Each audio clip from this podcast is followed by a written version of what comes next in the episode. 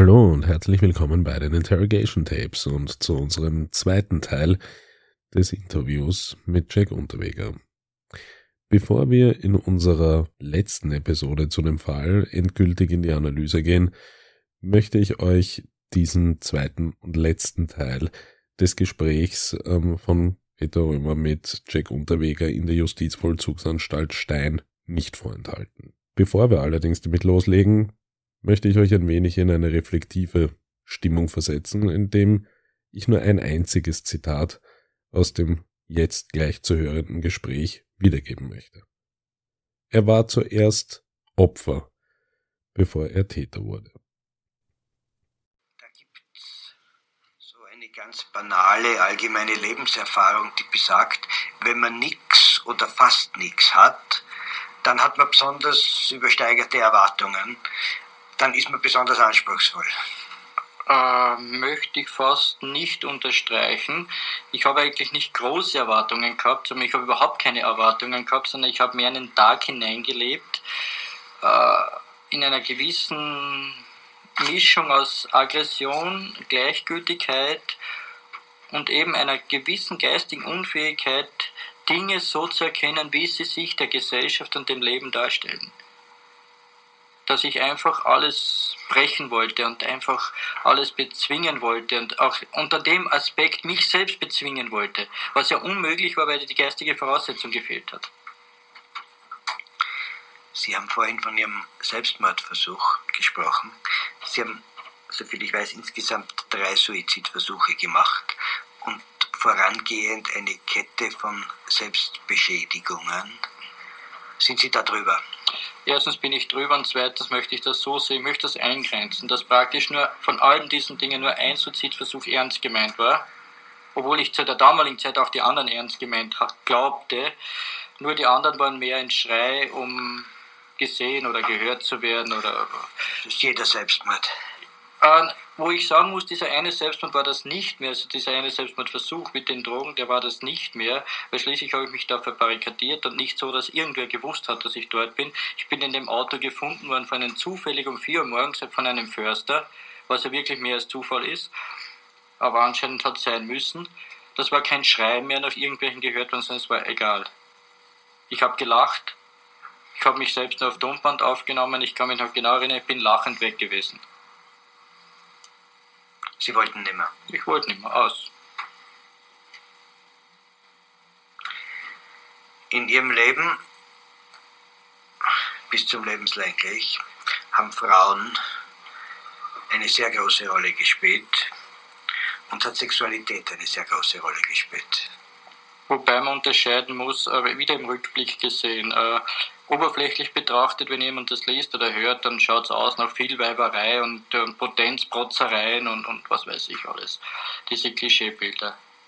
Die stelle ich aber entschieden in Abrede, sondern in diesen Frauen. Es hat erstens nur Frauenbeziehungen gegeben, das dürfte durch die Kindheit geprägt gewesen sein. Und auch durch irgendein persönliches Problem vielleicht, auf jeden Fall ja mit Männern nicht können weder Gespräche noch. Männer waren für mich nie vertrauenswürdig. Äh, sei es jetzt beim Einbruch als Komplize, sei es jetzt in einem Amt. Ich habe mit Männern nicht können. Und das hat sich eben immer, gar nicht gezielt, aber es hat sich so ergeben, dass zum Schluss am Tisch immer die Frau gesessen ist. Und die Frau wiederum, hm, und da bin ich schuld, dieses Weggehen dann von ihr wieder, es waren sehr viele wertvolle Menschen darunter, äh, sind ja praktisch bei mir benutzt worden als Mutterersatz und eben wieder zurückkommen am Anfang, bei Erkennen, dass es nicht die Mutter ist, das Weglaufen. Und durch das hat es viele Frauen gegeben und keine feste Bindung. Nun, Sie waren ja eindeutig oder Sie sind eindeutig das, was man einen Frauentyp nennt. Das heißt, äh, Sie haben immer Erfolg bei Frauen gehabt was nicht immer ein Vorteil ist. Was sehr oft ein Nachteil ist, weil wenn ich so zurückerinnere, und das passiert heute noch, obwohl ich im Gefängnis bin und meine Korrespondenzmappen leider Gottes, äh, wie soll ich das sagen? Äh, ein Mensch, der ein Frauentyp ist, ist eigentlich irgendwo geschlagen. Er wird praktisch selbst als Frauentyp nur zum Abenteuer herangezogen. Man glaubt ihm nicht, dass ich er darauf Entschuldigung, wenn ich Sie unterbreche, aber ich glaube, den vielen Männern, die ständig Schwierigkeiten bei Frauen haben, kommen jetzt die Tränen, wenn sie ihnen so zuhören wie. Äh, Ich möchte so sagen, ich würde lieber weniger Frauentyp sein, aufgrund meiner Lebenserfahrung. Die Frauen, die Sie kennen, die Sie besonders gut kennen, waren sehr häufig, beginnend von ihren Kleinkindertagen, Prostituierte. Und es gibt da offenbar geradezu einen Zwang bei ihnen, äh, die Mädchen, die nicht aus dem Milieu kamen, ins Milieu zu bringen. Äh, wobei ich jetzt aber eines unterscheiden möchte, und das soll schon irgendwo betont werden. Äh, eine Prostituierte unterscheidet sich für mich von einer Sekretärin, die sich vom Chef die Wohnung bezahlen lässt. Durch überhaupt nichts. Im Gegenteil, die Prostituierte ist ehrlicher. Sie sagt, ich krieg 500 Schilling und dafür kriegst du meinen Körper eine halbe Stunde. Die Sekretärin schimpft über die Hure, steht auf und macht einen Protestmarsch, weil dort ein Puff entsteht und geht aber auf Geschäftsreisen mit dem verheirateten Chef mit. Also bitte, wo ist da der Unterschied?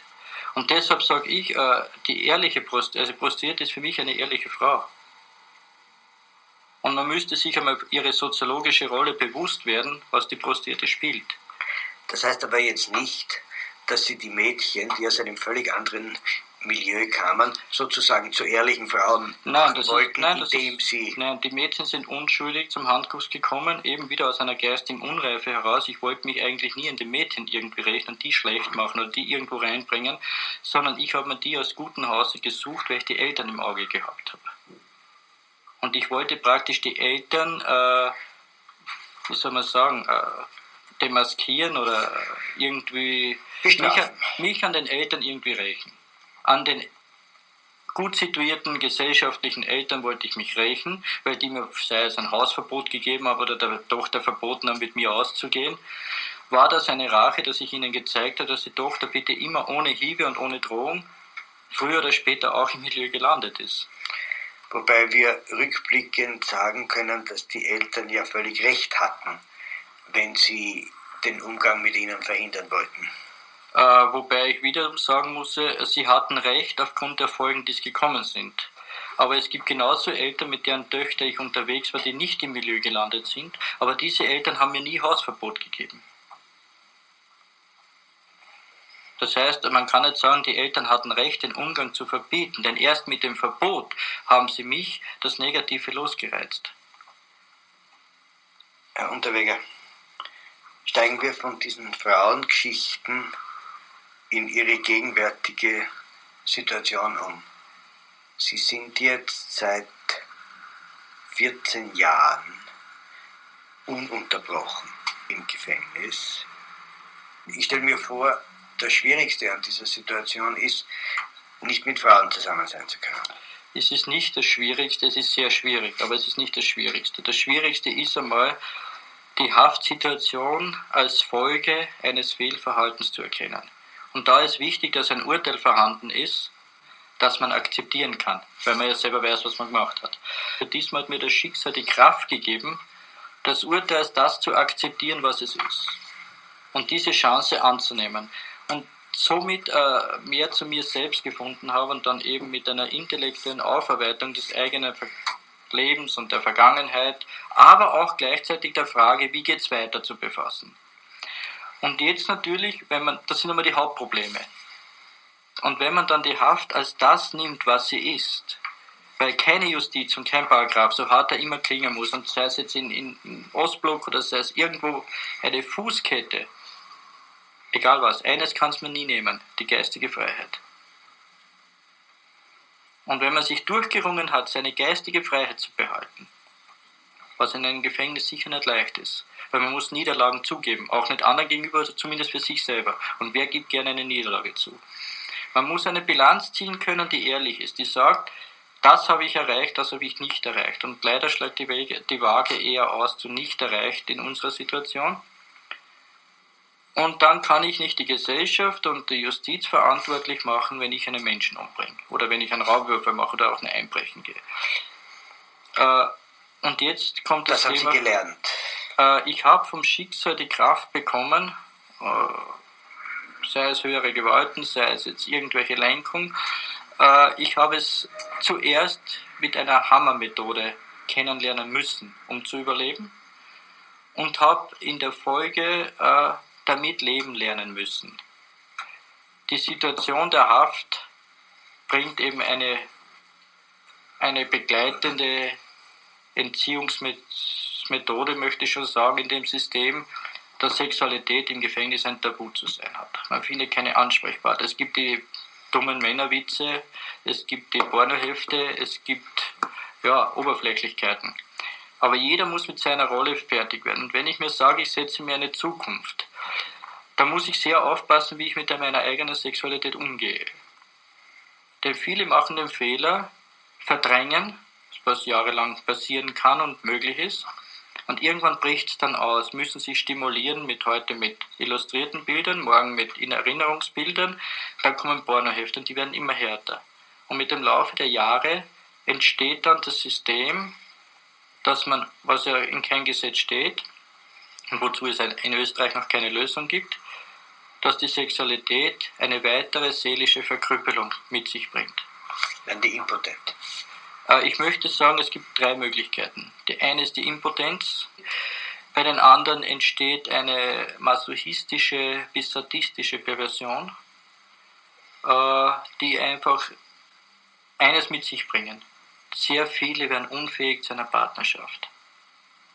Und das schlagt sich im Gefängnis nieder in dem Sinne, dass sie sich aufschneiden oder selbst beschädigen, das sind Hilfeschreie, die im sexuellen Ursachen zu suchen sind in den meisten Fällen, was aber niemand ausspricht, weder der, der sich selbst beschädigt, noch der, der ihn dann behandelt. Nach der Entlassung sind das dann äh, durch äh, verkrüppelte Sexualität unfähig zum Leben, zu einer Partnerschaftsleben. Und die dritte Möglichkeit ist eben die, und die habe ich beschritten, das Ganze mit einer rationalen Selbstkontrolle äh, zu erkennen. Das heißt, die Justiz gibt mir keine Möglichkeit zur partnerschaftlichen Beziehung außer Homosexualität.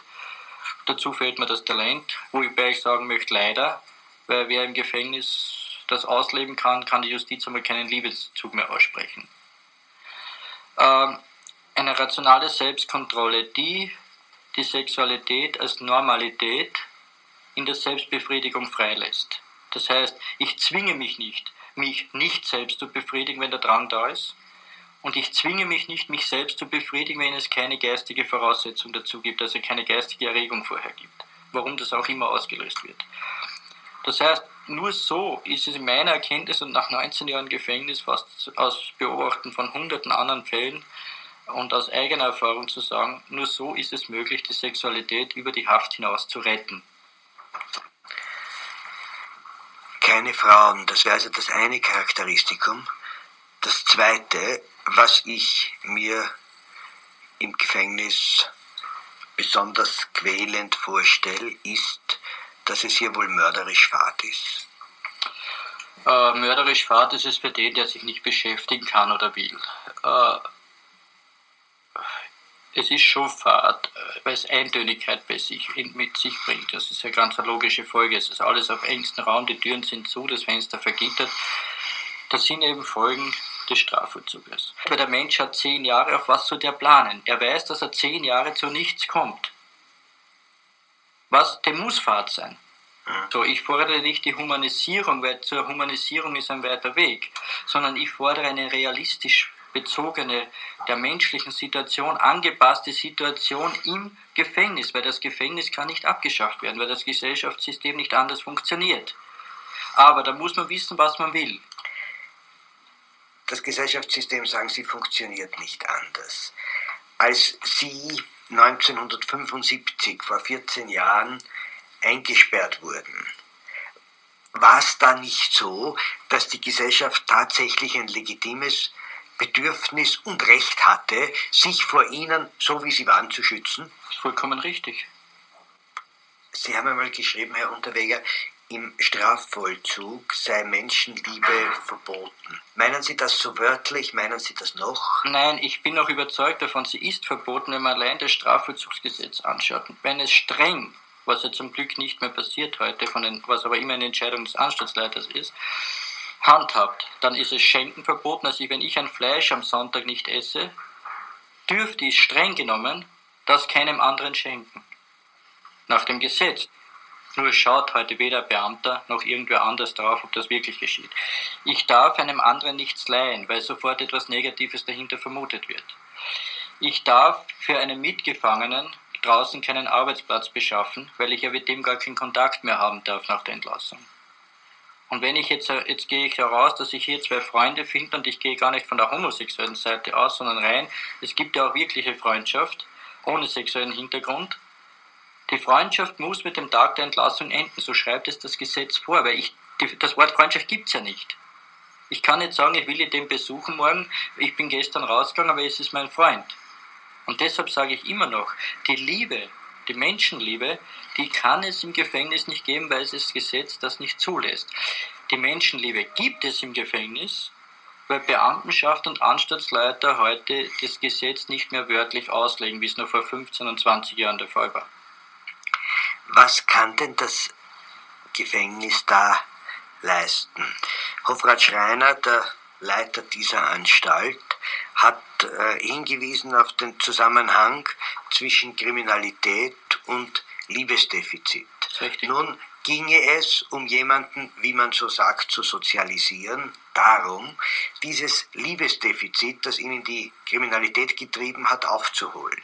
De facto ist aber, da sind wir uns einig, das Gefängnis ganz bestimmt der Ort, wo man das am wenigsten leicht wieder gut machen kann. Das ist das Problem, so wie mir es Hofrat Schreiner äh, geschildert hat, vor dem eine Anstalt grundsätzlich steht. Nun, ich habe den Eindruck, in Stein ist das einigermaßen gelöst, in anderen Anstalten ist es viel schlechter gelöst. Äh, was kann denn Gefängnis überhaupt leisten? Bei Ihnen hat es ja was geleistet. In dem Sinne, das Gefängnis kann etwas sehr Großes leisten, was von den Betroffenen unterschätzt wird, weil es zu spät erkannt wird oder überhaupt nicht erkannt wird. Das kann ich aus eigener Erfahrung sagen, weil ich war in Stein genauso in der Absonderung und habe hier Raufhandel gehabt und so weiter indem der Mensch in seinen Zielsetzungen, die sich auf geistiger Ebene abspielen können, in Ruhe gelassen wird. Das heißt, ich kann ein Schreibheft vollschreiben und keiner schreibt morgen da rein, was ich reingeschrieben habe. Das ist nur ein kleines symbolisches Beispiel. Vor 15 Jahren war das undenkbar, weil dort war jedes Heft nummeriert und weder hat der Seite gefehlt, das ist kontrolliert worden. Und das passiert in Stein eben, dass jeder, in, wenn er es will und anstrebt, de facto in Ruhe gelassen wird. Und darum entsteht ein Freiraum, wo er dann jeder in seiner eigenen Verantwortlichkeit den Freiraum positiv oder negativ nützen kann. Also so kriegt man eine Chance. Wie ist es denn bei Ihnen gelaufen? Das ist ja, nachdem Sie lebenslänglich gekriegt haben, relativ rasch gegangen. Denn bereits 1976 haben Sie geschrieben, kein Tag meiner bisher gelebten Tage ist mir mehr lebenswert. Das ist vollkommen richtig. Warum ist das schnell geschehen? Weil ich ja irgendwo unbewusst damals, und ich möchte es heute sogar behaupten, es hat so stattgefunden, bereits auf diesen Schlusspunkt gewartet habe, um neu anfangen zu können. Der eigentliche Akt der Selbstbefreiung im Gefängnis war dann das Schreiben. Als, wie Sie selber definieren, als Versuch, von meinem damals wegzukommen. Na, vor allem einmal, um zu sehen, wo die Ursachen für dieses Chaos, seelische und komplette Lebenschaos zu finden. Und in dieser Ursachenforschung ist das Schreiben entstanden.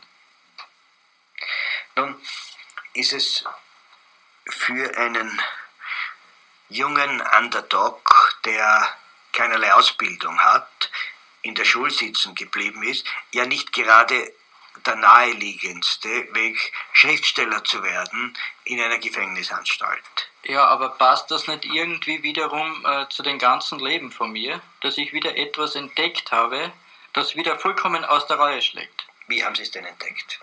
Indem, dass ich heute geschrieben habe. Ich habe es nicht gesucht, es ist gekommen. Es ist Ihnen eingefallen, sozusagen. Ja, ich, ich probiere es. Ja, nee, ich habe nicht einmal ich probiere es sondern ich habe einfach geschrieben, meine Geschichte geschrieben, immer wieder. Haben Sie vorher viel gelesen? Ich habe überhaupt nichts gelesen. Außer die Wildwest-Romane. Ich meine, hier in der Anstalt. Ja, auch noch nicht, auch noch nicht. Also wenn Sie das heißt, war, ich habe in Das heißt, auch das Lesen ist erst mit dem Schreiben gekommen. Das ist mit nach dem Schreiben gekommen. Weil ich habe 1980 noch nicht gewusst, was ein Wolfgang Bauer und was ein Handke und was die alle sind. Ich habe kein Hessebuch und noch nichts gekannt. Das ist jetzt acht Jahre her. Das ist alles erst in den letzten acht Jahren entstanden. Sie geben raus eine Literaturzeitschrift, die heißt Wortbrücke. Richtig. Und für diese Herausgabe, da ist ja doch immer von 80 Leuten, also 80 Autoren, zum Teil total Unbekannte, Texte eingeschickt werden und dieses Lesen dieser Texte und die Beschäftigung, die Auseinandersetzung, wie der andere das aktuelle Thema aufarbeitet, ist für mich eine derartige Bereicherung. Die Texte, damit wir es auch technisch verstehen und allenfalls Leute sich an Sie wenden können, die Texte, die man Ihnen schickt, sollen hierher in die Strafanstalt Stein geschickt Richtig, ja. werden. 3500 Grams. Richtig. Und das bringen Sie Zweimal im zweimal Jahr. im Jahr. Bringen Sie das raus. Sie selber wählen die Texte aus. Ich setze, ich schreibe die ins Reine, ich mache die Korrektur, ich mache die Druckvorlagen, das Layout, ich mache alles selber bis am Druck. Noch eine Frage, weil wird sicherlich etliche Leute interessieren. Wie kriegt man denn Ihre Bücher und die Wortbrücke? Karte an mich, Das Fegefeuer gibt es im, im Maro Verlag, im Maro. Buchhandel. gibt's im Im Buchhandel. Buchhandel. Und alles andere, Edition Wortbrücke oder Jack Unterweger Stein. Dieses Schreiben beginnen war ja offensichtlich ganz entscheidend, damit Sie endgültig Distanz zu sich selber gewonnen haben. Äh, das war die ersten Jahre sicher so, aber in der Zwischenzeit möchte ich fast sagen, dass ich mit Schreiben etwas gefunden habe, das ich auch mit 14 oder 15 Jahren hätte finden können oder sollen, dann wäre vielleicht alles andere nicht mehr entstanden. Das ist einfach irgendwo eine Befriedigung und ein Erfolgserlebnis und eine Arbeit, die gefällt. Sie haben in Wabank die Geschichte eines Kriminellen geschildert, der aus dem Gefängnis herauskommt Das ist eine Fortsetzung der Biografie. ja, und der keine Chance hat, der sich auch selber keine Chance gibt. Das ist richtig. Welche Chancen geben Sie sich denn jetzt für die Zukunft?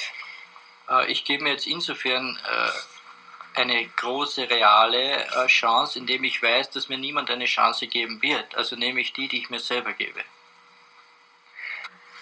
Naja, zunächst einmal geht es natürlich schon um eine Chance, die Sie kriegen müssen, nämlich die Chance, überhaupt entlassen zu werden. Die gesetzlichen Voraussetzungen dazu werden Sie in Kürze erfüllen, indem Sie nämlich dann die vorgeschriebene Zeitfrist, Mindestzeitfrist hier sind und außerdem das eingetreten ist, was das Gesetz in dem Fall vorschreibt, nämlich ein Persönlichkeitswandel. Und keine Rückfallsgefahr. Äh, Ich habe das mit meinem Satz mit keiner Chance bekommen nicht im juristischen Bereich gemeint, sondern das trenne ich immer. Das eine ist das Juristische, auf das ich sehr wenig Einfluss habe. Und das andere, was ich gemeint habe, ist, dass ich weigere mich auch geistig äh, später als sogenannter Fürsorgefall oder subventionierter Fall behandelt zu werden.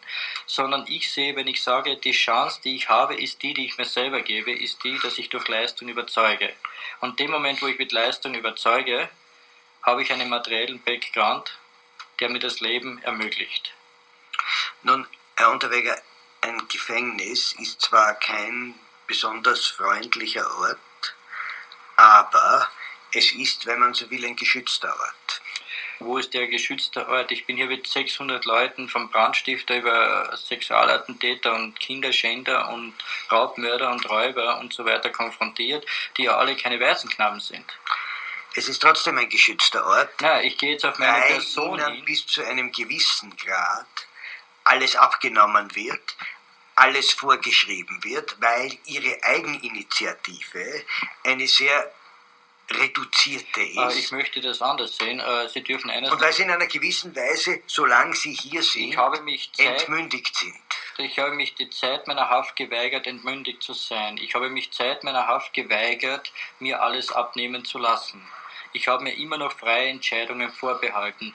Und die Herausgabe einer Zeitschrift und die Herausgabe von Büchern, die ja nicht nur meine sind, auch von anderen Autoren, äh, die Beschäftigung mit äh, aktuellen Themen aus der Freiheit und sind ja eigene Entscheidungen.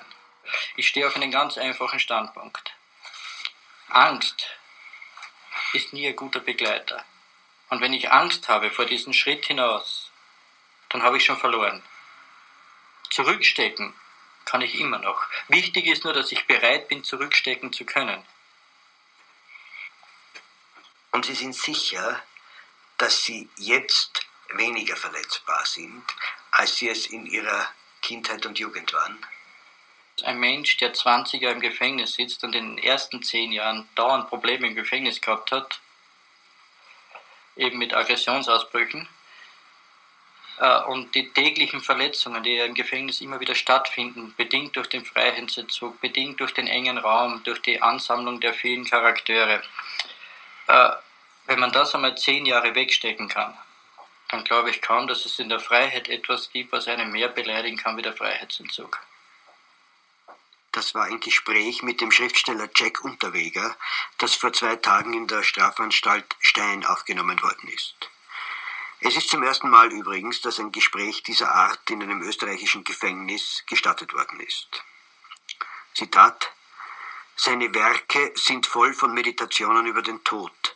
Das Besondere dieser geistigen Exerzitien besteht darin, dass sie fast nie seinen künftigen Tod, sein Sein zum Tode betreffen, sondern sein Todsein, seinen Tod als vergangenes Ereignis. Diese Urkrise erscheint ihm auch unter dem Aspekt einer Metamorphose. Das brave Kind hat sich plötzlich in einen Ganoven verwandelt, wie Gregor Samsa in ein Ungeziefer. Ende des Zitats. Das schrieb Jean-Paul Sartre über den heiligen Genet und es passt beinahe wörtlich auf Jack Unterweger. Aber Jean Genet, im Gegensatz zu Sartres Gloriole, war kein Heiliger und wohl auch kein Märtyrer. Jack Unterweger ist das auch nicht. Aber natürlich war er zuerst Opfer, ehe er Täter wurde. Und natürlich waren seine Möglichkeiten, nicht im Gefängnis zu landen, statistisch äußerst gering. Du hast keine Chance, aber nütze sie, nennt das Herbert Achternbusch. So ist Jack Unterweger schuldig geworden, aber er ist nicht allein schuldig. Da ist eine Mutter, die ihr Kind nie angenommen hat, Erwachsene, die den sogenannten Fürsorgebalg aus der Gemeinschaft stießen. Das sind Lehrlingsausbeuter mit ihren Unternehmen, die grässlichen und widerwärtigen Amtsräte vom Jugendamt, die wohl als kriminell zu bezeichnenden Zustände im Erziehungsheim Kaiser Ebersdorf, das in den 70er Jahren gesperrt werden musste, da sind die prügelnden Gendarmen und so weiter und so fort. Jack Unterweger hat seine Schuld eingesehen und seine Strafe abgesessen. Mehr als die Hälfte seiner 38 Lebensjahre hat er im Gefängnis zugebracht. Noch heuer dürfte sich entscheiden, ob er wieder herauskommen kann. Wenn Resozialisierung im Gefängnis an sich eine Contradictio in adjecto überhaupt angestrebt ist, im Gesetz zumindest steht so, dann kann nicht übersehen werden, dass hier ein solches Wunder passiert ist. Einer hat sich im Gefängnis geändert. Zu hoffen bleibt, dass dieses seltene Ereignis die Justiz nicht überfordert.